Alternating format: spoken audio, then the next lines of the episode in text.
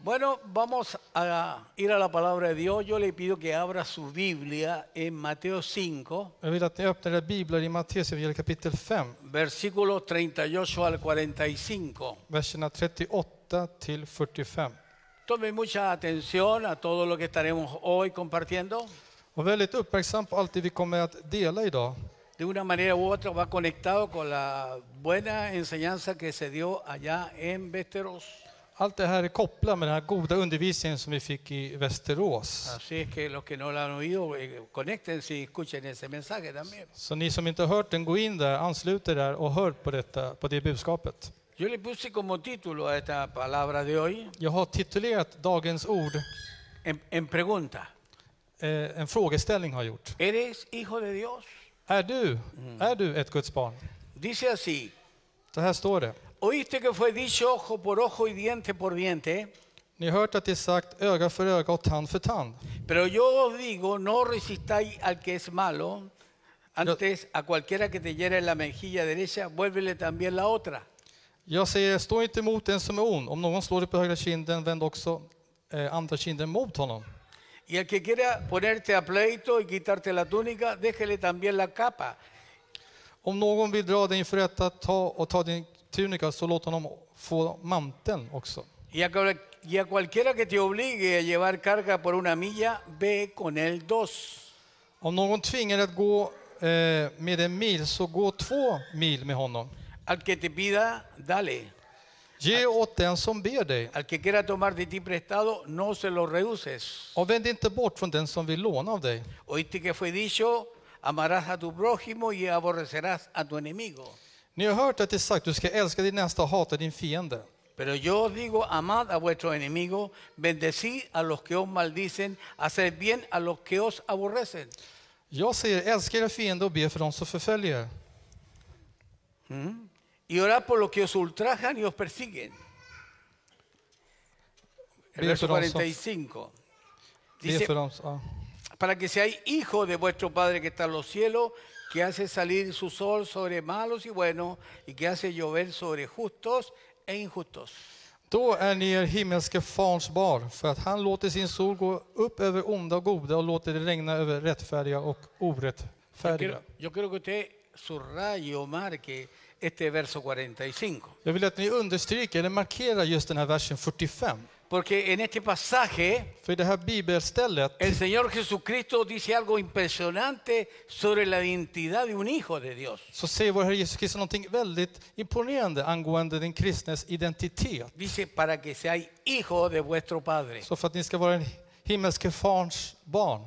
Lo que hace la diferencia entre un hijo de Dios y uno que no lo es, Det som gör skillnad, det som, eh, skillnaden här mellan ett Guds barn och ett som inte är ett Guds barn, no son las lluvias que caen sobre ti, det är inte regnet som faller över dig. ni el sol que te calienta. Eller solen som värmer upp dig. Algunos creen que porque les sale el sol cuando lo necesitan, es indicativo que son hijos de Dios. Några tror bara att för att solen lyser över dig, det betyder att det är något som indikerar att du är ett Guds barn. Då. Pero Jesús dijo que eso no es indicativo que te llueva cuando lo necesites. Men Jesus sa att det här är ingenting som signalerar att, att när det regnar att, det är liksom att du kan identifiera dig med det. O que el sol te caliente o te bendiga con su esplendor como indicativo que seas hijo de Dios. Eller att solen skiner och ger dig värme och så vidare, som någonting som indikerar att du är då ett Guds barn. ¿Por qué? Porque la lluvia cae sobre buenos y malos y el sol sale sobre justos e injustos. Varför då? För det står ju tydligt här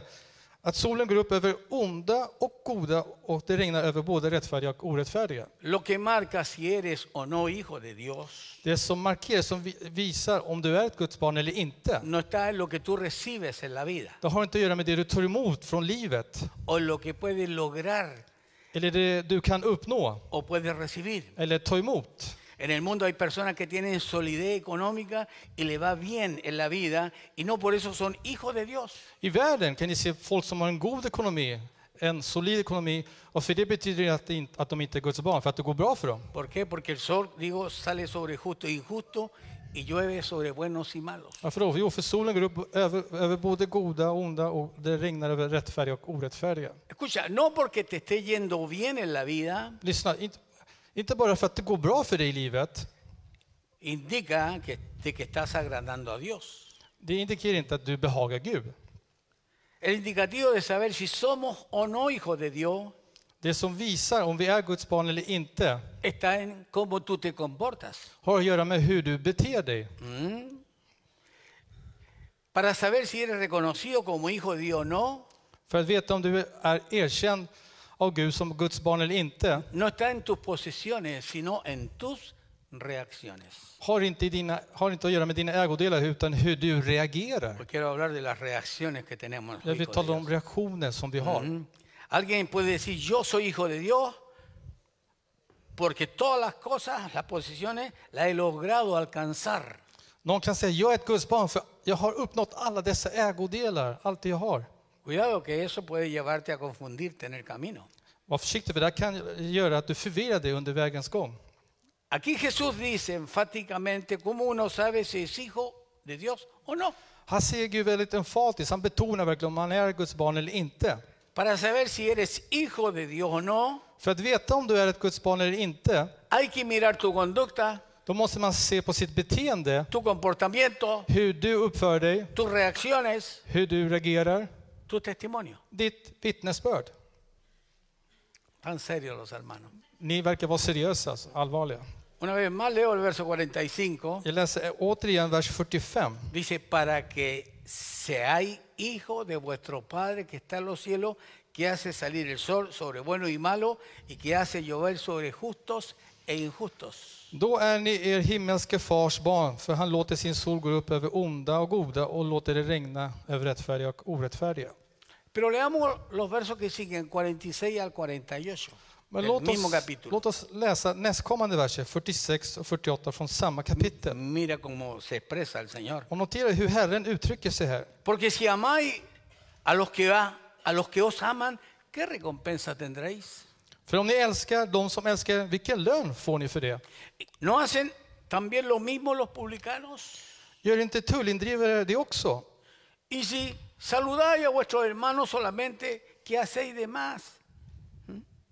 Och om ni bara hälsar på era bröder, vad gör ni för märkvärde med det? ¿No hacen también así los gentiles? Gör inte hene- hedningar det också? Sé pues perf- vosotros perfectos como vuestro Padre que está en los cielos es perfecto. Var alltså fullkomliga, så som en himmelska far är fullkomlig. Hoy quiero hablarles de las reacciones, Så idag vill jag tala med er om reaktionerna. de cómo tú o yo reaccionamos ante escenarios que nos toca vivir día a día. Jag vill tala om hur vår- du, hur du och jag reagerar inför olika scenarier som vi utsätter oss dagligen. Vamos a algo más práctico. Vi går till någonting mer praktiskt. Dime tú, hermano, ¿cómo reaccionas cuando vas manejando Säg mig du bror, hur reagerar du när du kör till exempel? y de pronto te ves pasado a llevar por la imprudencia de otro conductor. Så ser du plötsligt någon annan chaufför som är väldigt vårdslös och omdömeslös. ¿Cómo reaccionas tú cuando las cosas no salen como las planeaste en tu casa? Hur reagerar du när sakerna inte går som du har planerat i ditt hem? ¿O cómo reaccionas cuando estás en la cola para comprar un pan con corvo, como Eller, decimos, hur reagerar du när du står i en kö för att köpa korv med bröd till exempel? y hace un frío que pela Och det är en kyla som biter. y alguien se pone delante tuyo? ¡Pah! Och någon tränger sig liksom och bara ställer sig framför dig. ¿Será que en esas circunstancias Kan det vara att under dessa te omständigheter pone a cantar Yo tengo paz como un río? börjar sjunga jag har paz frid como som un en río"? flod och så vidare?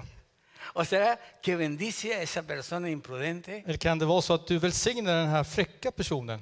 ¿Cuántos de ustedes creen Hur många av ni tror que el Evangelio att evangeliet tiene poder har kraft para que tú y yo reaccionemos de forma diferente a cómo reacciona la gente común? Tror att evangeliet har kraft för att du ska kunna reagera annorlunda mot La gente que hur tiene, världen cree en el reagerar? poder de eso. Tror ni på det?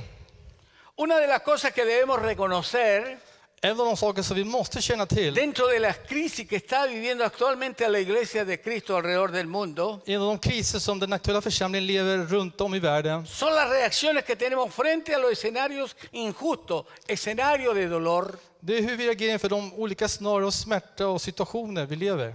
escenarios que pasamos, atravesamos. Scenarion som vi genomgår, alltså som vi går igenom. De eso déjame decirte algo, Låt mig säga det något. que no existe mucha diferencia entre las reacciones que- de la gente común sobre un asunto Det finns inte så mycket skillnader mellan hur vanliga människor reagerar angående om en sak y nosotros sobre el mismo asunto. och hur vi reagerar beträffande samma ¿Me sak. está Då. entendiendo? Hänger ni med?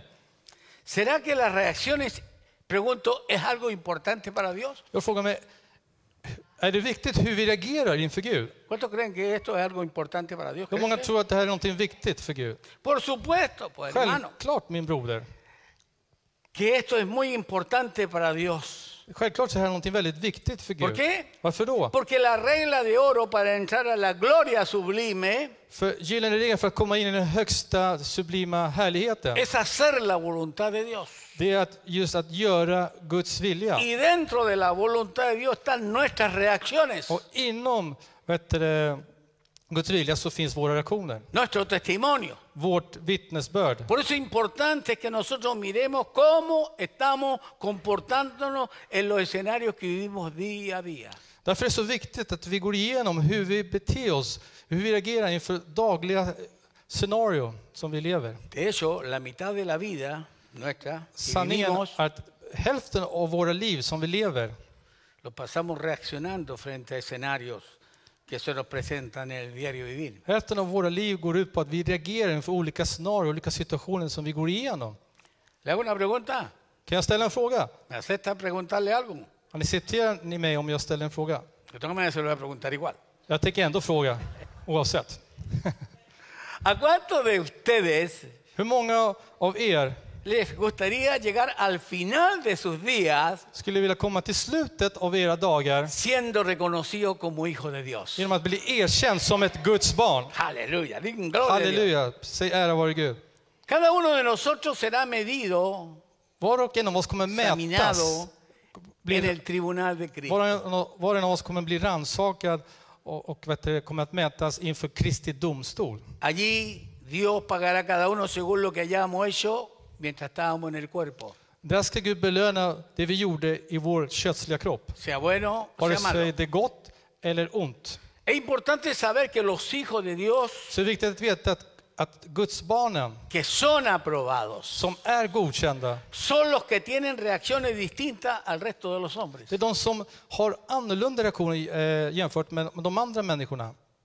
Ahora, escúcheme, Nu lyssna. no porque usted ha conocido al Señor, Inte bara för att du har lärt känna Herren usted está eximido, igual que yo, de no tener problemas. så är du utesluten från att inte ha problem, precis som jag.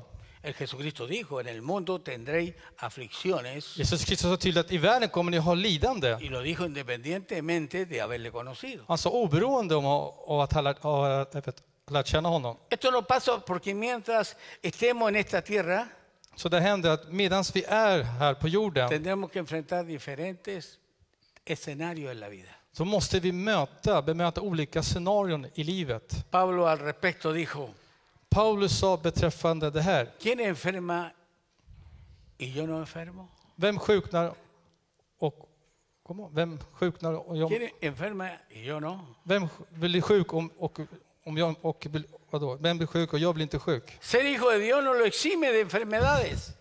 Jag hängde inte- Algo por ahí, ¿ah? Det var krångligt. Vem blir sjuk om inte jag blir sjuk, tror jag han menade.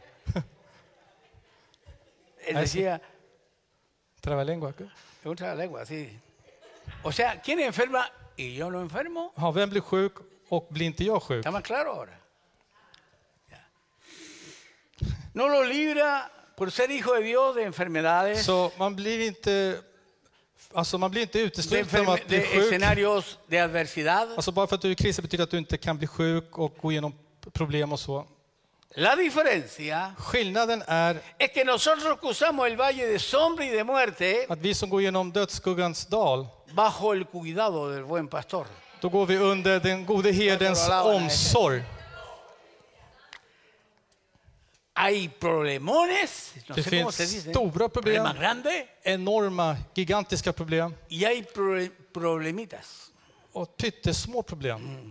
Algunos pasan, eh, algunos de estas cosas pasan rápido. Några av dessa saker går igenom snabbt, Pero otros llegan para quedarse, några andra kommer för att stanna kvar. porque frente a un escena- a un escenario hay dos partes, För inför ett scenario så finns det två delar, la acción y la reacción.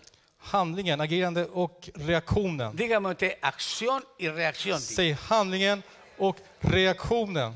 Alguien comete una acción mala Någon begår ett felaktigt, eh, felaktig reaktion y a lo mejor tú reaccionas igual eller, o han- peor.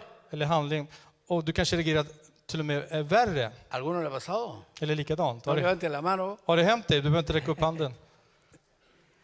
Muchas de nuestras reacciones Många eh, av våra reaktioner aparecen cuando alguien te hace algo dyker upp när någon gör någonting mot dig y tú reaccionas. och du reagerar då. Alguien te tira el auto encima Någon försöker liksom köra nästan på dig med bilen y acá adentro siente de tirártelo tú también. och du känner inombords att du också vill liksom tränga dig in eller köra in bilen på Alguien honom. te insulta Någon förolämpar dig y tú también quieres insultar. och du vill också förolämpa den personen tillbaka. Para que exista una reacción, primero tiene que haber una acción. För att du först ska reagera så måste det först finnas en handling. Si no, mi piñisque fuerte al que está a su lado, ay, ¿cómo reacciona? No, no, no. Annars nyp hårt den som är bredvid dig för att se hur den personen reagerar om du nyper dem. Hay poder en el nombre de Jesús. ¿ah? Det finns kraft i Jesu namn. Miremos la enseñanza de Jesús acerca de las reacciones. Låt oss se på Jesu undervisning beträffande reaktionerna. ¿Cómo saber si usted es o no hijo de Dios o yo mismo? Hur kan du eller jag veta om vi är ett Guds barn eller inte? Lo primero que hizo Jesús con sus discípulos Så det första Jesus gjorde med sina fue lärjungar enseñarle la doctrina acerca de las reacciones. var att lära dem doktrinen om reaktionerna. Jesús no le habló a ellos de cómo ser ricos Jesus talade inte med sina lär- lärjungar om hur man ska bli rik ni cómo alcanzar éxito, eller hur man kan uppnå framgång ni cómo eh, eh, eh, alcanzar todo un desarrollo de tu potencial. eller hur hur du kan utveckla hela potentialen som Ni le du habló har. acerca de los ángeles, Eller inte heller om änglarna, le habló de las reacciones que deben de tener los hijos de Dios. utan tala med dem om de reaktioner som de kristna bör ha. Guds barnen. Acompáñeme, si tiene la bondad, al Evangelio de Juan capítulo 1, Följ med mig till Johannes evangeliet kapitel 1, versos 12 y verso 13. verserna 12 Juan, och 13. Evangelio de Juan 1, 12 y 13. Johannes evangeliet 1, 12 och 13. Aquí Jesús le está hablando a aquellos que fueron llamados por Dios. Här talar Jesus till de som blev kallade av Herren, Aquellos que fueron engendrados por el Espíritu de som blev avlad av den heliga anden y que recibieron la naturaleza divina. och som tog emot den gudomliga naturen. Dice ahí el 12, más a todos los que le recibieron, Mm. Det står, men åt alla som tog emot honom. ¿cuántos de los que están aquí Como no. recibieron a Jesús como Señor y Hur Salvador? många här har tagit emot Jesus som Herre och frälsare?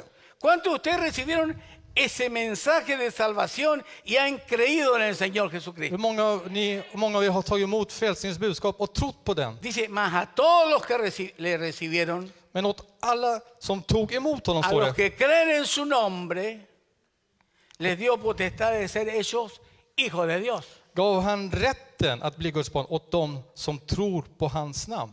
los cuales no son engendrados de sangre, ni de voluntad de carne, ni de voluntad de varón, sino de Dios. De är inte födda av blod eller köttets vilja eller av någon mans vilja, utan av Gud. Todos los que hemos recibido al Señor, Så alla vi som har tagit emot Herren, ¿cuántos han recibido al Señor? hur många här har tagit emot Todos Herren? los que hemos eh, recibido al Señor, Alla vi som har tagit emot Herren hemos sido bendecidos con un poder sobrenatural. har blivit välsignade med en övernaturlig kraft. Bendito sea el nombre del Señor. Välsignad vare Herrens namn. Con una condición espiritual Med ett andligt tillstånd que está en la naturaleza de Dios. som finns i Guds natur. Por eso Så därför, podemos ser hechos o construidos därför kan vi bli konstruerade, uppbyggda, como gjorda hijo de Dios. så- eh, som Guds barn. Si hemos sido engendrados por el, su- por el Espíritu, Om vi har blivit avlade av hans ande es natural que debemos de manifestar y zarro- desarrollar condiciones divinas Då är det naturligt att vi måste manifestera och utveckla gudomliga egenskaper que están en el cuerpo y en la carne. ¿no? som finns i vår kropp, i vårt kött. Dice, y les dio poder de ser hechos hijos de Dios. Och han gav dem rätten eller auktoriteten, Hay poder en su kraften nombre. att bli Guds La barn. religión enseña Religionerna undervisar, Que lär cualquiera que entra a una iglesia es hijo de Dios. att vem som helst som kliver in i en kyrka är ett Guds barn. Diga que está a su lado, mentira del diablo. Säg lögn från djävulen. Pero para ser hijo de Dios För att bli ett Guds barn es necesario recibir poder de parte de Él så är det nödvändigt att ta emot kraft, eh, rätten från Gud para tener características en un cuerpo de carne y sangre. för att ha kännetecken i en kropp av kött och blod. ¿Me están entendiendo? Förstår ni?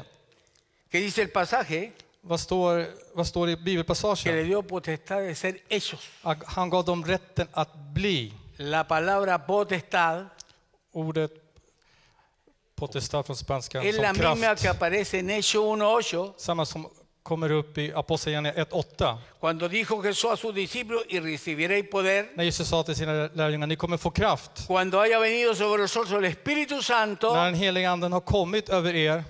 Ahí está hablando que poder y potestad del griego es dunamis. Han talar om att kraft och makt kommer från det det grekiska ordet dynamis. De ahí viene la palabra dinamita. Där kommer ordet dynamit ifrån. Dunami es una capacidad Så dynamis är en förmåga, sobrenatural en övernaturlig förmåga que viene al cristiano para lograr objetivos. som kommer över en kristen för att uppnå olika mål och syften. No sé si usted está creyendo esto. Jag vet inte om ni tror på det här. Ahora, todo aquel que ha sido llamado de parte de Dios Så alla de som har blivit kallade fr- eh, av Gud recibe poder tar emot kraft para ser hecho, para ser construido för att bli gjord, för att bli konstruerad como un hijo de Dios. till ett Guds barn. Con todos los problemas que tengamos, Med alla de problem som vi kan ha, con todos los altibajos que nos vengan, med alla vet du, dalar, toppar och dalar som vi kan Hay algo få, que es más grande que nosotros, så finns någonting som är större än que oss, proviene de adentro, som kommer que inifrån, bajó del cielo som kom ner från y que himlen nos impulsa a seguir adelante. och som pushar oss att gå Hay framåt. poder en el nombre de Jesús. Det finns kraft i Jesu namn. Si tú estás aquí, Så Om du är här, es porque tú experimentaste la sobrenaturalidad de Dios. det är för att du, upp, du upplevde Guds övernaturlighet. Antes era una persona como muerta Förut var det en person, hur en då? delito y pecado. En person som var död i synder och brott eller överträdelser. ¿Cuántos eran cristianos desde que nacieron? Hur många var kristna sedan ni föddes? Ninguno. Ingen. Todos nacimos muertos espiritualmente en delito y pecado. Vi, vi föds alla eh, döda i våra synder och överträdelser. Si el Señor nos tocó, Så Herren vidrörde oss, el Señor se manifestó. Herren manifesterade sig Y a eso que estaba muerto, och det som var dött, entra su presencia y su poder, hans kraft och närvaro kommer in nos resucita dentro de los muertos och han uppstår från de y nos da döda och vida. ger oss liv. Una vida sobrenatural. Ett övernaturligt liv. Una vida que nos puede llevar a hacer cosas para la gloria de Dios. Ett liv som som kan föra oss och göra saker till Gud. Yo que usted digo gloria y gloria a su Om jag nombre. vore Jesus skulle jag säga ärad vare Gud. Aleluya. Halleluja. Quiero preguntar, ¿cuántos de ustedes reconocen que Dios les tocó alguna vez? Jag vill fråga, hur många av er känner att Gud har vidrört er någon gång? Aleluya, ¿cierto? Eller hur? Qué lindos son los toques de Dios. Visst är det fint med Guds beröringar? Nunca tú y ni yo deberíamos de olvidar que Dios te tocó Du och jag bör aldrig glömma bort att Gud har vidrört en oss. ese día. Den dagen, En ese día te dio poder, dunamis, den dagen så gav det Gud, gav det Gud kraft, alltså dynamiskt. para convertirte en algo que ningún ser humano podría hacerlo por su propia cuenta. För att bli någon som ingen människa skulle kunna göra med sina egna krafter. Yo acostumbro a levantar la mano y decir esto. Sin el Espíritu Santo somos un fracaso. Och jag brukar räcka upp handen och säga, Levanta utan tu den mano y heliga di, anden är Gloria jag, a Dios que Él está aquí. utan heliga anden är jag Jag ett tackar dig, men- misslyckande. ¿Sí o no? Han är här. Ser hijo de Dios Att vara ett Guds barn, parte de la base det utgår, det, ko- det går från eh, liksom que Dios grunden colocó en ti som Gud la i dig, elementos beståndsdelar eller que el element, resto de los hombres no tienen. som resten av människorna inte har.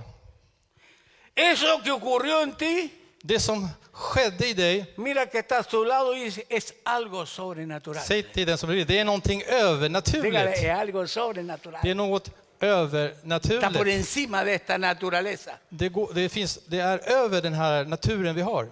Esas manifestaciones que se dan en tu interior De manifestationer som sker i ditt inre No la tiene la gente común. Det har inte de vanliga människorna. Y estoy hablando de manifestaciones Jag talar om manifestationer que se dan en tu interior, som sker i ditt inre, producto de algo que ocurrió resultat av någonting som skedde y que tú y yo no lo podemos negar. och som du och jag inte kan förneka. ¿Cuántas veces has estado bajoneado? Dime. Hur många tú. gånger har ni varit nere, liksom, Así, nedstämd, con så el här, ánimo allá abajo. med liksom ert eh, mod Casi no nere quieres på, hablar con nadie. på marken? Du vill inte tala med Te någon. encierras a veces. Du stänger in dig. Y le dices a tu hijo, si, si alguien llama, dile que no estoy. Och, du, s- och- och så säger du till en son, om de ringer mig, säg att jag inte är Y hemma. atiende el teléfono el hijo, dijo mi papá que te dijera que no estaba. Och son, so, sonen svarar på telefonen, han sa, pappa sa att jag skulle säga att, du inte, att pappa inte är hemma. Cuando estamos en esas condiciones, Så när vi befinner oss i dessa tillstånd, i dessa con- te situationer, parece que nadie nos puede ayudar, där det verkar som ingen kan hjälpa oss, que nadie puede hacer algo por ti, där por ingen, mí. ingen kan göra någonting för dig och för mig, De repente surge un volcán en erupción, aleluya. plötsligt så uppstår en vul, eh, vulkan, ett, Y ett de ahí, vulkanutbrott. de ese lugar, te vuelve a levantar el Señor. Och därifrån så reser Herren dig upp från Alltså, det nombre! tillståndet. Gloria a su nombre. Prisa vare hans namn.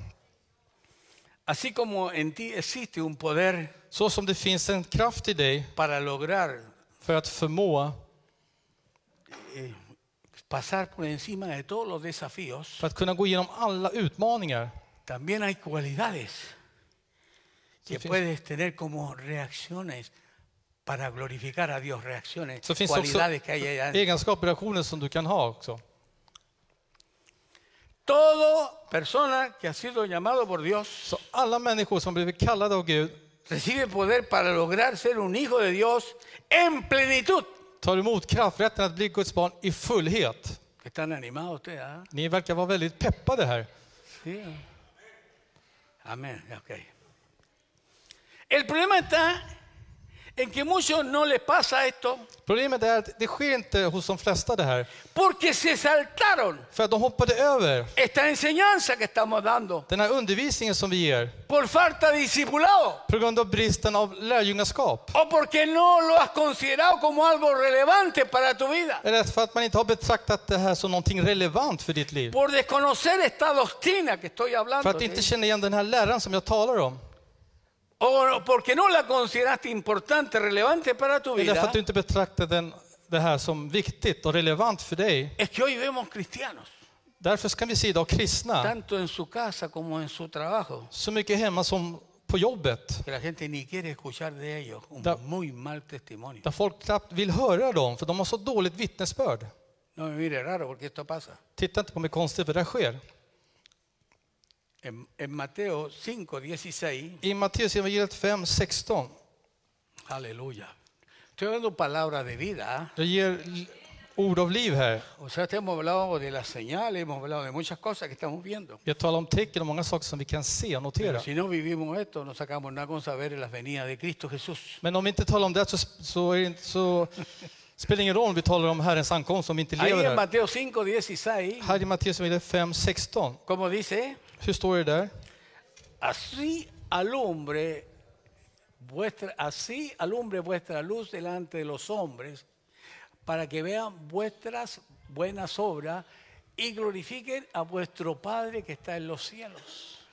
På samma sätt ska ert ljus lysa för människorna så att de ser goda gärningar och prisar er far i himlen. Aquí Jesús le está diciendo a sus discípulos y a nosotros también Så här säger Jesus till sina lärjungar och till oss också, que tu luz att ditt ljus debe de alumbrar delante de los hombres, ska lysa framför människorna para que vean los otros så att de ska se oss, vuestras buenas obras y glorifiquen al Padre så Celestial. att de ska se våra goda gärningar och prisa Lo vår está fader diciendo- i lo himmelen. está diciendo Jesús. Det här är Lo någonting está som, diciendo el Señor. det är Jesus själv, vår Lo está Herre som säger diciendo det. aquel que es la palabra. Han, säger, han som säger det är ordet Lo själv. está diciendo el verbo de Dios. Det är Guds ord som säger det här. Lo está diciendo aquel que hizo los cielos y la tierra. Hans, det är han som skapade himmel och jord som No säger det lo här. está diciendo cualquier predicador, Det är inte vilken predikant som helst som ni säger det, cualquier teólogo. eller vilken teolog som Lo helst. está diciendo el Señor de señores, el Rey de reyes. Utan det är herrarnas, herrarna och konungarnas Hay poder en konung. ese nombre. Det finns kraft i hans namn. Y, ¿Cómo pues ¿Cómo Dios puede alumbrar a los hombres? Digo yo. Så hur kan Gud lysa över människorna, frågar jag. Mira al que está a tu lado y con tu buen testimonio, con tus buenas obras, cómo debe de bendecir y alabar a Dios. Säg till dina grannar, med ditt, gott, ditt goda vittnesbörd, med dina goda gärningar och hur du välsignar Guds verk. Él dice que cuando eso sucede, Jesús, Så Jesus säger, när det här sker, la gente te va a ver då kommer folket att se dig. para que vean, Så att de ska kunna se. no para que sientan, para que vean. Inte för att de ska känna, utan se. Alguien que está viéndolos. Någon som ser på dem. Nosotros somos cartas leídas por el mundo. Vi är brev som är lästa av La världen. gente nos está viendo Folk de ser, de tittar på oss. para que vean qué För cosa, att de ska se vad för något. vuestras buenas obras Era goda y gärningar glorifiquen a vuestro Padre que está en los cielos. och prisar er far i himmelen. Este verso que leímos lo dice claramente. Den här versen säger det väldigt tydligt. Dice que el mundo tiene que ver De säger att världen måste se tus buenas obras dina goda gärningar para que ellos glorifiquen al Padre que está en los för cielos. att de prisar Fadern som är i himlen. Me pregunta, Så jag frågar, cuando te ven como vive, la gente glorifica a Dios. kan det vara så att när folk ser det, prisar de Gud? Como en la cabeza diciendo, wow. Eller de kanske skakar på huvudet. Oj, oj, oj. Claro que eso no pasa aquí. Det är klart, det sker ju inte här. Nada, no pasa. ¿Qué pasaría Vad skulle ske? Vad skulle hända? si gente entra aquí a este templo Om folk kommer in här i templet, i kyrkan, y nos empieza a ver peleando, discutiendo? då blir det så att vi tvistar och bråkar här. ¿Creen ustedes que ellos se sentirán motivados a seguir a Cristo? Tror ni att de skulle känna sig motiverade att fortsätta följa Kristus? No, dirían, si esto es ser cristiano, Nej, de skulle säga om det här är att vara kristen, mejor, mejor me quedo como estoy. jag stannar kvar med hur jag är istället. ¿Cuántos tropiezos hemos estado provocando en la gente Hur mycket har vi inte varit som stötesten för folk? por nuestra manera de vivir, Eller få folk på fall genom vårt por sätt att nuestra leva? manera de reaccionar, Med vårt sätt att reagera? por nuestra manera de conducirnos? Vårt sätt att bete oss, uppföra oss? Ahora, cuidado, glorificar al Señor en el templo, Så akta er, att prisa Gud i templet, levantar las manos, räcka upp händerna, el cantar, lovsjunga, cerrar los ojos. blunda och så vidare. Cualquiera lo puede hacer. Vem som helst kan ju göra allt det här. Pero esa cosa es En annan sak är que los de afuera glorifiquen a Dios por tus buenas obras. Eso es otra cosa. En annan sak är att de där ute prisar Gud för att de ser dina goda gärningar. Det är någonting helt annat. Mira que está a tu lado, dile, Dios, la gente debiera glorificar a Dios por tus reacciones, dile. Säg, folk bör prisa Gud för dina reaktioner. Y no como dijo Gandhi, ustedes saben que fue Gandhi, ¿cierto? Och inte som Gandhi sa, ni vet ju vem Gandhi Gandhi var. dijo, me gusta Cristo, Gandhi sa, jag, äl- jag tycker om Kristus, pero no me gustan los cristianos. jag gillar inte de kristna. Tremendo. Otroligt alltså. Fruktansvärt. Segunda de Corintios 5, 17. Andra Korinthierbrevet 5.17. ¿Qué es lo que dice ahí? Vad står det där? ¿Cómo dice? Hur lyder den här versen? De modo que si alguno está en Cristo, nueva criatura es, las cosas viejas pasaron, y aquí todas son hechas nuevas. Om någon är i Kristus är han alltså en ny skapelse. Det gamla är förbi, något nytt har kommit. ¿Cómo dice el texto? Så vi säger bibelversen. Que el que está en Cristo, Om någon är i Kristus, ¿qué es lo que es? vad är han då? Una nueva criatura. En ny skapelse, Nueva criatura. en ny människa. Según Pablo, Enligt Paulus es el que está, se- que se está construyendo a la imagen de, Di- de Jesús. Han säger att han håller på att bli konstruerad, han håller på att bygga upp sig till Kristi avbild. Ese tiene como evidencia esa Den persona här personen har, har som evidens que la vieja naturaleza pasó att den gamla naturen har liksom gått förbi ¿ah? y que todas las cosas son hechas nuevas. och allt är skapat på nytt. Así que cuando hablamos de ser nueva Så när criatura, vi talar om vår ny skapelse, en ny människa, estamos hablando de la vieja naturaleza como algo del pasado. då talar vi om den gamla naturen, någonting som tillhör det förflutna.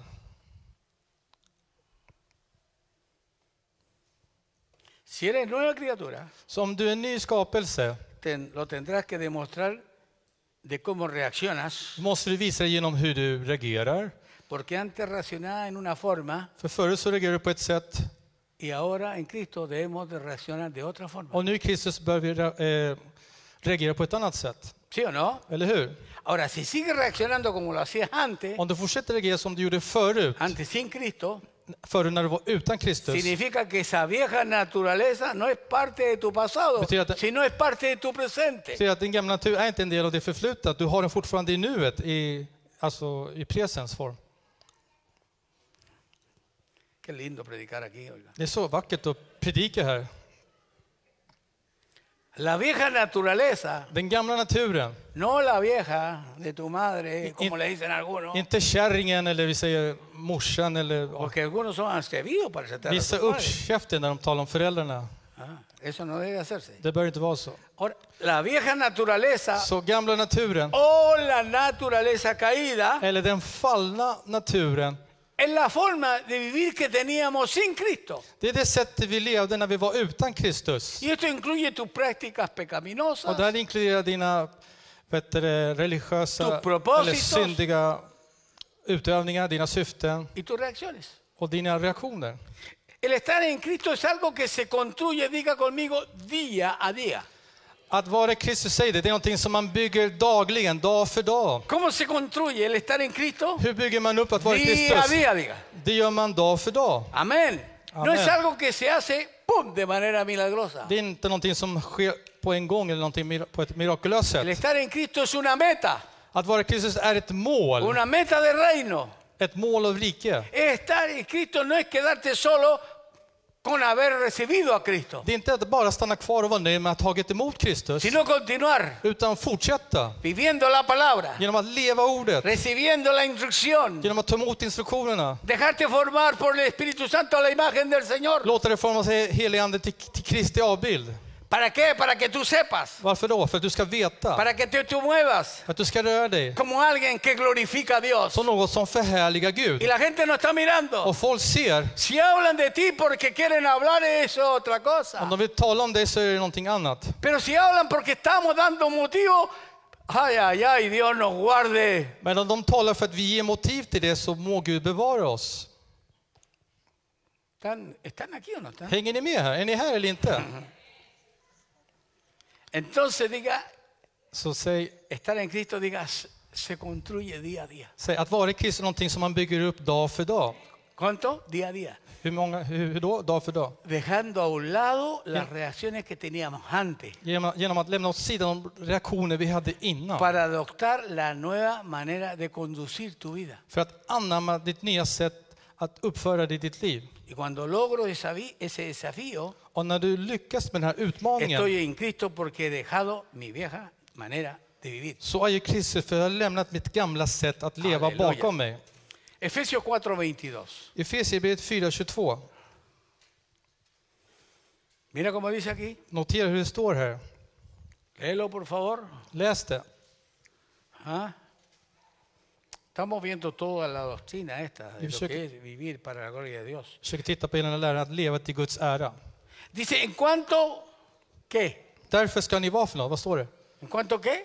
Därför ska ni, En cuanto a la pasada manera de vivir. därför ska ni lämna ert gamla liv, eller sätt att leva med andra ord. En cuanto antes vivía con esa naturaleza. Förr levde du då med den här Caída. naturen, fallna naturen. Ahora dice, Nu står det, toda esa vieja manera de ditt vivir, gamla sätt att leva, ¿qué es lo que hay que hacer? vad ska man Dice, göra med det? diga conmigo, despojarse. Lämna det, lämna åt Det lå- sidan, lämna det bakom dig med andra ord. Despojado del viejo hombre. Lägga av sig den gamla que está människan. viciado conforme a sus deseos engañosos. Lägga bort den gamla människan som går under och bedragen av sina begär. ¿Sí? Dice dejar la, pa- ma- la pasada manera de vivir. Så lägga bort den gamla människan som går under. Oiga, pasado, dígale que está a su lado, es pasado. S- Säg till den som är granne, det förflutna är ju det förflutna. No hay más que darle. que- Dicen que- en ti- ¿Para me- qué se pone a pensar? Digo, Varför börjar du tänka och, liksom och sådär? pasado es pasado. Förflutna är det förflutna, punkt ¿Y qué slut. tengo que hacer? Och vad ska jag göra? Despojarme Lägga bort allt det där. För para poder vivir de una manera diferente att kunna leva på ett annorlunda sätt. a como actuabas antes de tener a Cristo. Som du reagerade innan du lärde känna Kristus. Ayúdenme, por favor. ¿Qué significa despojarse de algo? Hjälp mig. Vad betyder det att lägga av sig någonting eller lägga ifrån sig något? Primero me voy a sacar la chaqueta. Först ska jag ta med jackan då. Y hasta aquí me quedo. Och här stannar jag. Och det räcker, här stannar jag kvar. Ahora, usted cuando se despoja, När du lägger av dig se la någonting, saca así. när du läm- lägger av dig, när du, när du l- tar av dig någonting, gör du det så här genom, ¡La ¡Ah, toma y la tira para allá! genom att lida liksom, eller, eller slänger du bara den? Eller har du den så, ¿Sí o no? eller har du den så kär, dina grejer? Despójate. Lägg av dig, lägg Tienes bort que den. sacarte toda la vieja vestidura. Du måste, lägga, du måste ta ifrån dig all ditt, Tú no ditt gamla puedes seguir kläder. vistiéndote como te Du vestías. kan inte gå och klä dig på samma sätt som Tú du klädde dig tienes que förr. arrancar todos los vicios Du engañosos. måste lägga av dig alla missbruk, Tú alla no que tienes bedrägliga todo eso saker. y tirarlo a la Du basura. måste se det som smuts, någonting No lo vidrigt. guarden en el ropero porque lo va a ir a buscar más tarde. Spara inte det i garderoben för du kommer hitta det senare. Despojarse es ser tajante. Att lägga av sig är att vara strikt, liksom att bara lägga av sig allting. Ay, pastor, yo voy poco a poco. ¿Te creí Rafael ahora? Några säger pastor, jag går lite i taget. Tror du att du är Rafael eller vadå?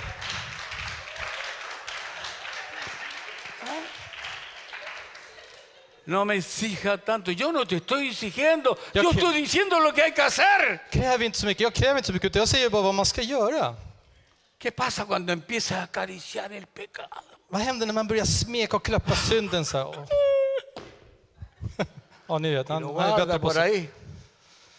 Tarde o temprano va a llegar ahí. Como el gatito ahí. Snart kommer det komma som katten liksom som ja, vill att man ska smeka den. No se puede. Det, går, det funkar inte så. Despojarse. Vi måste lägga av oss, lägga ifrån oss. Och inte ha sakerna så Mira kära. el que está a tu lado y dice, despójate, hermano, ya. Säg, ta av dig, lägg bort från dig. ¡Despojarse! Att lägga ifrån sig, Perdóneme, es quedar desnudo.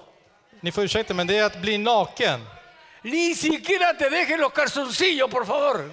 Du ska inte ens ha kvar dina kalsonger, de gamla Tienes que kalsongerna. sacarte todo. Du måste ta av dig all synd. Espiritualmente desnudarte. På andligt sätt, att bli naken Para vestirte con las vestiduras de Cristo Jesús. för att klä dig Halleluja. med Kristi klädnader. Adórale, alábale. Prisa honom. Eso es. Es una acción. Så det är en handling, någonting man Diga gör. conmigo, esto es una acción. Säg det här är ett agerande, en No es handling. una confesión. Det är inte en bekännelse. El objetivo es dejar día a día lo que éramos y lo que hacíamos. Syftet är att vi dagligen lämnar det vi gjorde och det vi var. Esto es revisarte todos los días, examinarse. Det här är att rannsaka sig själv varje dag. Y claro, y uno dice, ay, esto le molesta al Señor, voy a despojarme de esto Och det är también. klart, man börjar märka att det här stör Gud, så jag ska försöka lägga ifrån mig det här också. Por favor, no debemos darnos licencia Vi ska inte ge oss licens eller tillstånd.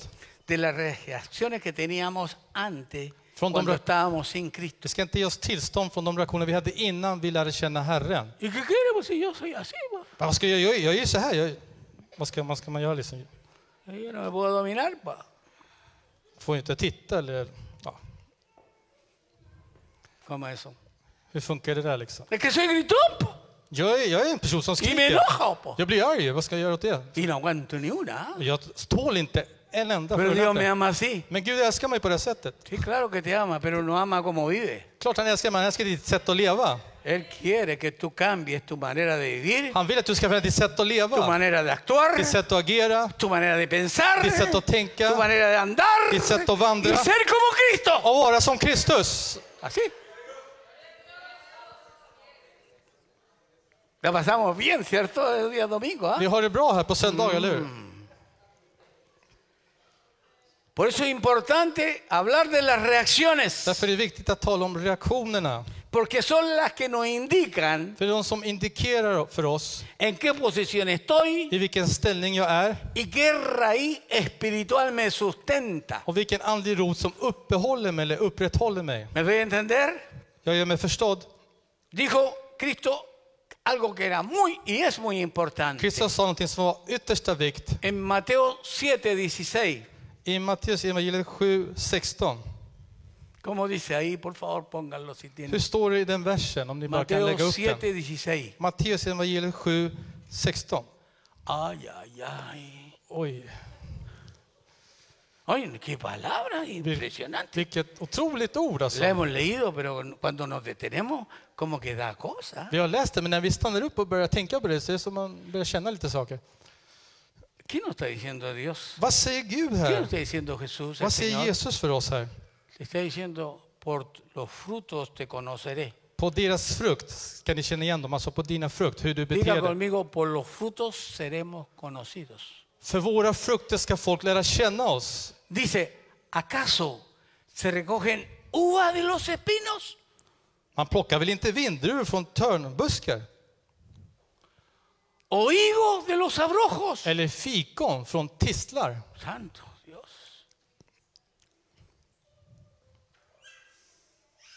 Tenemos que entender esto.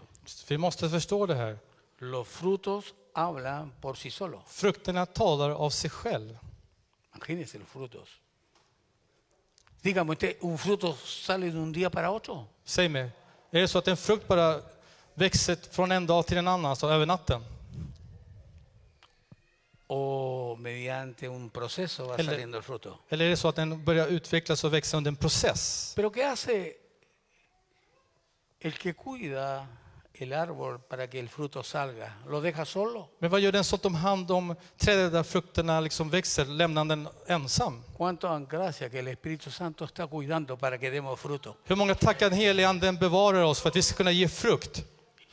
Y salen los frutos. Och frukterna växer ut. Pero el fruto tiene que salir sin, sin una plaga, pues, hermano. Men frukten måste växa ut på ett rent sätt och inte med massa orenheter. ¿Sabe usted lo que pasa cuando usted tiene una manzanita me- podrida, un poquito podrida, Vet ni vad som händer när ni har ett äpple som är lite halvruttet y la mete dentro de un cajón de manzana sana? och lägger in den i en låda av äpplen? ¿Qué pasa? Vad sker då? Alla andra, El cajón entero queda contaminado. hela lådan blir besmittad eller förorenad. Por eso es importante que usted cuando venga a la congregación Därför är det viktigt när du kommer till församlingen nos traiga, nos traiga contaminación. att du inte ska komma med besmitt eller förorening hit. Que venga bendecido para Du ska alabar a komma Dios. välsignad för att prisa Gud. Gracias por su entusiasmo. Tack för din entusiasm. Yo sé que estas palabras no son fáciles de sacarlas a esta altura de la Jag prédica, vet att det inte är lätt att tala just dessa ord just nu under predikan. pero es palabra de liberación, Men det är ord av es befrielse. palabra de Det är victoria. ord av El seger. Señor nos lo está diciendo esto así con el dedo apuntándonos. Herren säger inte med oss genom att peka fingret på dig eller på Lo oss. está diciendo porque podemos decir, todo lo puedo en Cristo que me fortalece, todo, todo. todo. Vi kan säga allt förmår vi Kristus som stärker oss. ¿Se puede o no se puede? Kan man eller kan man inte? Går det eller inte? ¿Podemos reaccionar con- de mejor manera? Kan vi reagera på ett bättre sätt? Cuando vaya saliendo para el túnel, hermana, cuidado. När du, är på väg till tun- när du går härifrån och på väg till tunnelbanan så var lite försiktig. Apenas está entrando, el otro lo va a empujar por Så fort du går in så är det någon som tränger eller knuffar dig. Dios te bendiga, amigo. Och du välsignar den personen. Y el otro te pega para el lado. Om den andra liksom knuffar dig bakåt eller slår No, dig. eso no va a pasar porque Dios te va a cuidar. Det kommer inte ske för Gud kommer ta Claro hand que om dig. pasa, pues. Jo oiga. men det är klart det brukar ske ibland. Pero usted cante, tengo paz como un río. Men sjung, jag har frid som en flod. Por eso es muy importante, Därför är det väldigt viktigt. porque por los medios de los frutos nos conocerán. För genom frukterna ska de lära känna oss. ¿Cómo contestaba Cristo? Hur svarade Kristus? ¿Cómo hacía Cristo? Hur gjorde Kristus? ¿Maldecía? Förbannade han? No, no. Pero alguien sabe, pero ese es Cristo, yo no soy Cristo. Någon säger, men det där är Kristus, jag är inte Pero Kristus. tiene a Cristo ahí adentro. Men ni har Kristus inombords i dig alltså. Y hay algo que es maravilloso, lo podemos sacar adelante. Och det är någonting som är underbart. Vi kan gå framåt med det här. ¿Cuántos quieren presentar esto delante de Dios como många vill algo presentera realmente inför que Gud? necesitamos perfeccionar? Att vara uppriktig och säga att vi Hay behöver gente que diga, si yo necesito behöver que fullkomna esto det. siga adelante. någon som säger, här, Yo jag quiero pedirle que behöver, usted se ponga en pie y que pase la alabanza aquí, a este lugar. någon som säger, jag behöver fullkomna, jag behöver liksom slipa på det här.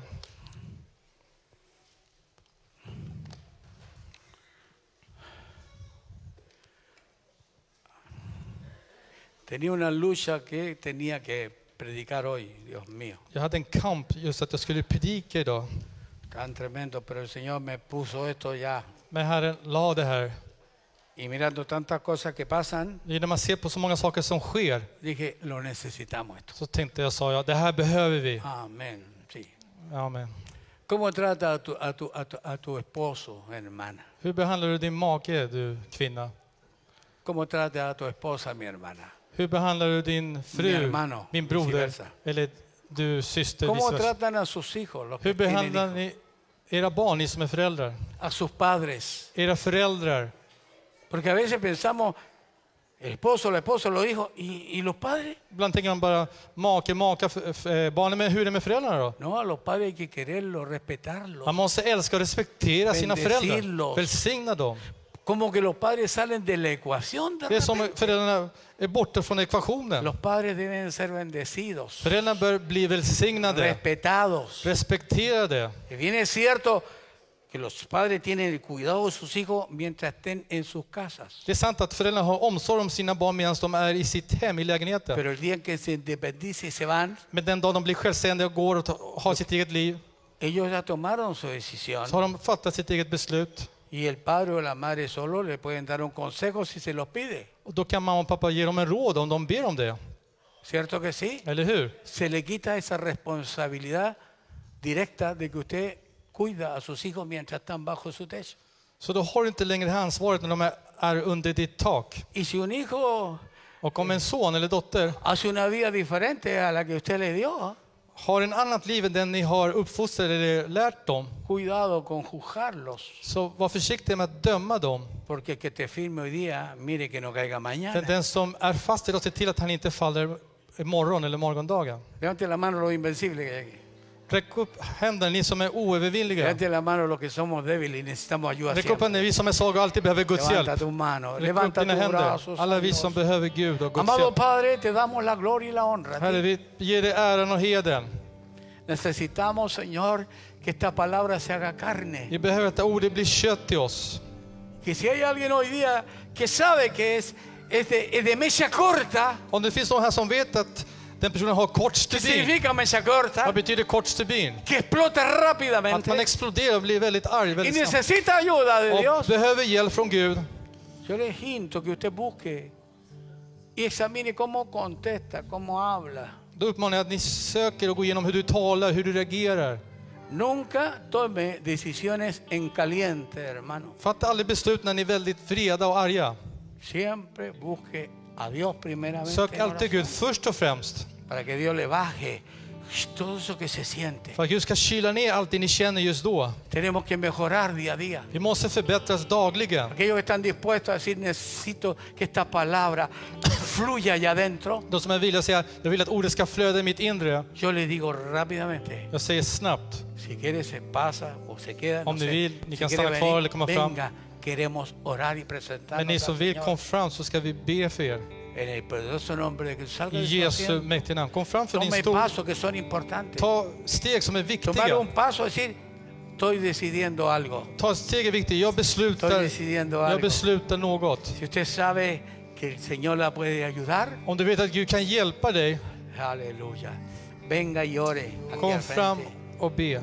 Vamos a dejar este minuto, estos Vi momentos, ska lämna den här minuten, de här stunderna, para que för reflexionemos, att vi ska reflektera. para que examinemos nuestra propia vida. Att vi ska rannsaka vårt eget liv. No la vida, esto estaría bueno para el hermano Och inte Alberto. tänka, det här skulle vara bra för den brodern eller No, den es personen. para ti, es para mí. Det här är för dig, det här är för mig. Aleluya. Es la hora de presentarnos delante de Dios. Det är dags att vi presenterar oss inför Es la Gud. hora de abrirnos. Det är dags att vi öppnar oss. Es un momento importante En väldigt viktig stund, que Dios hoy te dice, där Gud säger till dig idag, Yo te amo, hijo, te amo. jag älskar dig min dotter, min son. Pero yo no puedo ayudarte si tú no te dejas formar por mí. Men jag kan inte hjälpa dig om du inte låter dig formas som mig. No es suficiente con que me hayas recibido. Det är inte tillräckligt med att, ta, att du har tagit emot mig. Déjame cambiar tu vida. Tillåt mig förändra ditt tu liv, forma de hablar, ditt sätt att tala, tu forma de reaccionar. ditt sätt att reagera. Déjame hacer que tu testimonio sea algo porque la gente diga, ese sí que es un hijo de Dios. Hjälp mig att förbättra ditt vittnesbörd så folk kan se det här är verkligen ett Guds barn. Aleluya. Una de las cosas más tremendas es el testimonio que hoy día se está dando en todas partes del mundo. En av de saker som vi kan se, det är vittnesbördet som man kan se överallt. Hay mucha gente Det finns mycket folk que tiene eso. som har det Los que här. pastoreamos nos damos cuenta, Vi som är pastorer märker det här. porque hay distintos ministerios, gloria a Det, Dios. det finns olika tjänster, prisa vår Gud för det. Algunos que se preocupan solo que la gente venga al Señor, Det finns folk som bryr sig att folk ska komma till Herren. pero no se preocupan de que esas personas hay que formarlas. Men bara det, men inte att de ska formas. A los hijos se forman, Man formar sina los barn. hijos di- se disipulan, Man tränar dem i lärjungaskap, sina barn. a los hijos se les Man enseña. fostrar dem, man lär dem. Aleluya. No podemos quedarnos sin disciplina. Vi kan inte bli kvar utan disciplin. Porque la disciplina es parte de cómo Dios trata a sus För hijos. disciplin är en del av hur Gud behandlar sina Si barn. no eres disciplinado, discipulado, enseñado por Dios, Om du inte får disciplin eller blir instruerad av Gud, es porque eres un bastardo, no eres hijo de det är Dios. för att du är föräldralös eller att du inte tillhör Gud med Dios andra ord. disciplina a sus hijos. Gud ger, äh, Así que si quieres disciplinerar ven sina barn. a buscar y decirle, heme aquí, Señor, me has hablado, hoy me has convencido de la palabra. Du säger Herren, du har talat till mig, du har övertygat eh, mig med ditt ord. Alabado sea su nombre. Kan prisa och be till honom. Mientras se canta aquí algo Medan suave, man lovsjunger lite här. dile, heme aquí, Señor, Säg, här är jag Herre. Santo Dios. Hoy me quiero entregar para hacer tu voluntad. Ven a buscar de Dios. Kom och sök av Gud. Cristo, heme aquí. Alabado sea Dios. Hoy me quiero entregar Tack Jesus. para hacer tu voluntad. Guíame. Dios trata con sus hijos.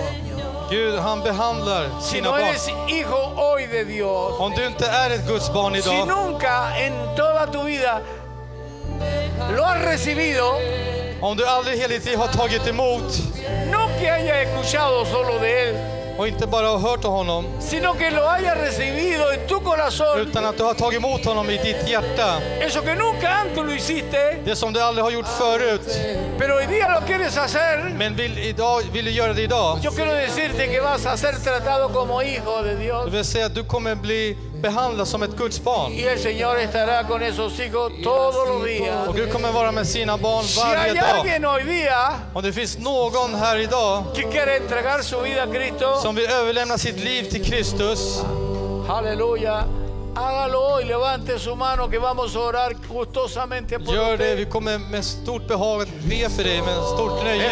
es. Aleluya. Ahora mismo, algo está pasando aquí. Nu håller någonting på att ske Algo här. glorioso está pasando aquí. Någonting ärorikt håller på att ske här. Aquí hay un hombre que está levantando su brazo, queriendo rendirse al Señor Det hoy. finns en massa som räcker upp sina händer som vill kapitulera för Gud, för Herren. Dile, heme aquí. Hoy me quiero entregar Aleluya. para hacer tu voluntad. Guíame, guíame, Oh Dios. Señor. Ha llegado tu hora, muchachos. Oh, mi Te Cristo, ha buscado Dios mucho tiempo, muchísimo tiempo. déjame Te ha besar escuchado. tus pies. Y este Díselo, momento Señor, que le diga, déjame perdóname Dios por haber de ti huido beber. agua y recibo, te recibo. Agua eterna, Perdóname por amor de Dios, perdóname. pues ella merece Quiero ser tu hijo. Me purificará Quiero aceptar a Jesús como mi único y suficiente Salvador. y podré Gracias Dios, gracias por encontrarme hoy. escuchar tu Oh, voz. mi Cristo. Cristo, Gracias Dios. oh mi Cristo, Recíbelo, recíbelo, recíbelo, recíbelo. Pues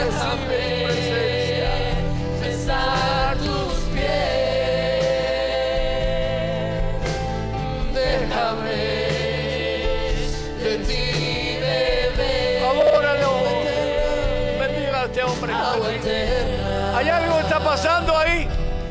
Någonting håller på att ske. Me restaurará, Oh Dios. me purificará. Ay Dios mío. Y así podré Dios marcó tu vida de muy pequeña.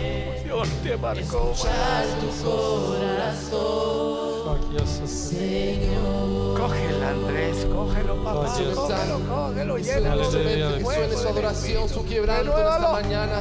Cámbialo cada día Díselo con tus más. propias palabras. Aquí estoy, Señor, dispuesto a Säger ser Herren, jag, tratado. jag är villig att bli Dispuesto behandlad. a ser tratado como Jag är poder. rey. villig att bli behandlad som ett Guds barn. Halleluja. Entra poder de Dios. Gracias. Siga adorando. Fortsätt att tillbe Herren. Fortsätt att tillbe Gud. Siga adorando. Fortsätt att prisa Gud. Hay una presencia, hay una unción. Det finns en aquí. närvaro, en, en Hay smörjelse. poder de Dios en este lugar. Det finns kraft från Gud här. Abre ahí tu corazón, ahora, ahora, ahora. Öppna ditt no, hjärta. mañana. Hoy es el día de tu salvación. Idag är din dag frälsning. Hoy es tu día. Idag är frälsningens dag för dig. Adórale, tú que eres cristiano. Du som är kristen, Adóralo con todas tus fuerzas a Dios. tillbe honom med alla dina krafter. Besar tus pies. Déjalo que él. Y atrévese tus pies en adoración. Jesus, halleluja. De ti, bebé. Vuélvete en adoración a Dios. Arrodíllate y búscalo, búscalo.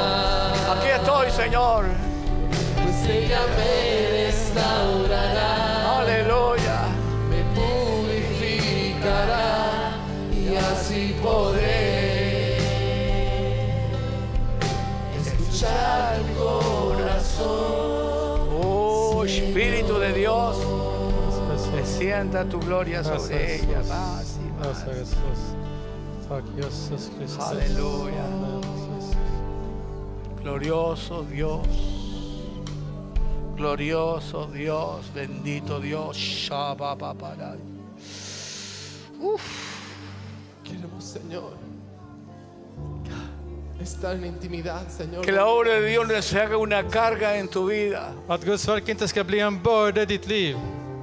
Si hay una carga en tu vida, que no sea una carga. Las cargas se las entregamos al Señor. Om du har en börda i ditt liv så ska vi överlämna det till Herren. Aleluya. Renuévate hoy día. Förnya dig idag. Renuévate hoy día en el nombre poderoso de Jesús. Förnya dig idag i Herrens Sopla poder de mäktiga Dios. namn, hans kraft. Aleluya. Búscalo, búscalo. Ámale como le amaste ese día cuando lo recibiste y te tocó. No lo cambie por nada ni por nadie a Él.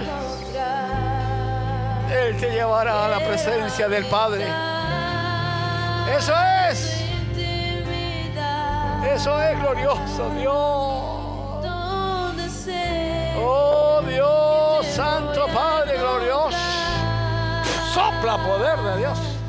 Si tu presencia conmigo no va, Dígalo, dígalo, dígalo. yo no voy a Säg det. ningún lugar. Utan din, utan din närvaro, utan din närvaro kommer No jag voy inte a gå ningún någonstans. lugar, Padre. Utan din närvaro går jag ingenstans. Si tu presencia conmigo no va, Uf. yo no voy a ningún lugar. No quiero llegar, No quiero llegar. no voy a llegar. Levanta tus brazos, dilo, decláralo. Räck upp dina händer och säg det till honom. Aleluya. Adóralo. Adóralo. Lovprisa Algo din... glorioso está pasando aquí. Någonting ärorikt och underbart håller på att ske Algo här. poderoso está pasando Någonting aquí. kraftfullt håller på att ske här. Oh Dios. Aleluya. Halleluja, tack Jesus. Amen. Rabavo. Uh, santo. En tu intimidad, Santo. donde sé que te voy a encontrar. Esta es la hora. Quiero habitar Este es tu tiempo. en tu intimidad. Este es tu tiempo, Blanca Flama, Madre. Madre. Esta es tu hora, Blanca.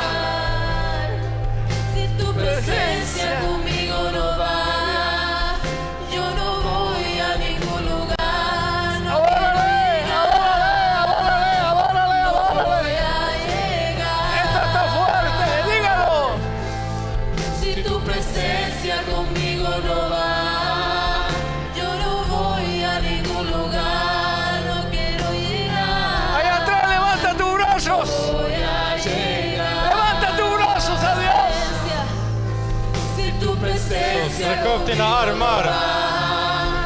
Yo no voy a ningún lugar. ¡Oh!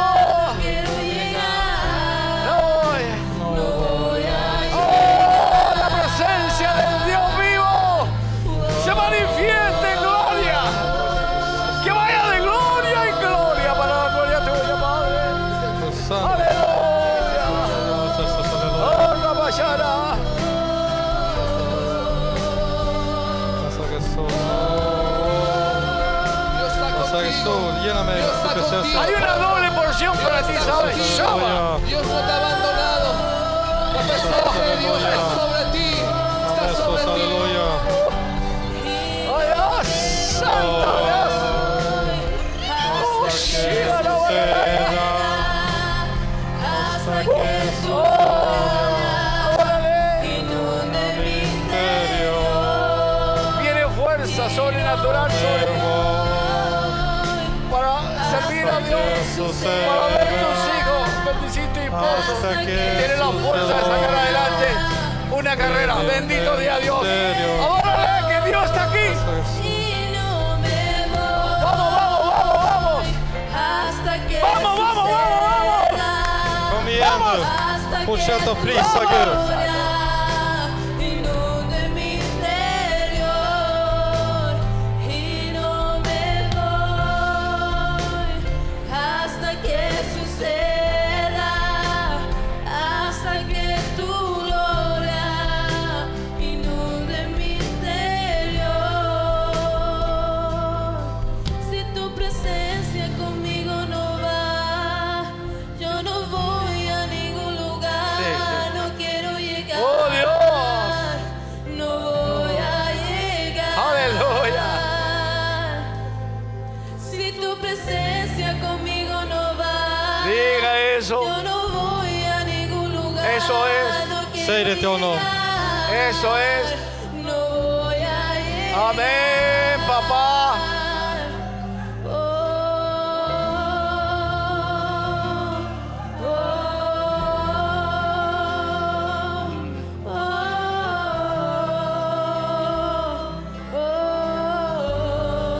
oh, oh, oh. Aleluya. Ush, Esto está fuerte. Det här är starkt. Esto está muy fuerte. Det är väldigt starkt. Esto está muy fuerte. Det är väldigt starkt. Halleluja. Hasta que suceda, hasta que tu gloria Bendito Dios el de hoy día. de mi Esa colitis, esa infección, deja ese, ese estómago. Se va fuera. Fuera por el poder de Cristo y su palabra. Reciba, reciba ahora, Padre, un calor de sanidad. Su cuerpo reciba el poder de Cristo, el Espíritu Santo. Se hace nada. Oye, ni rastro. de de esa acidez, de esa colitis. Hasta que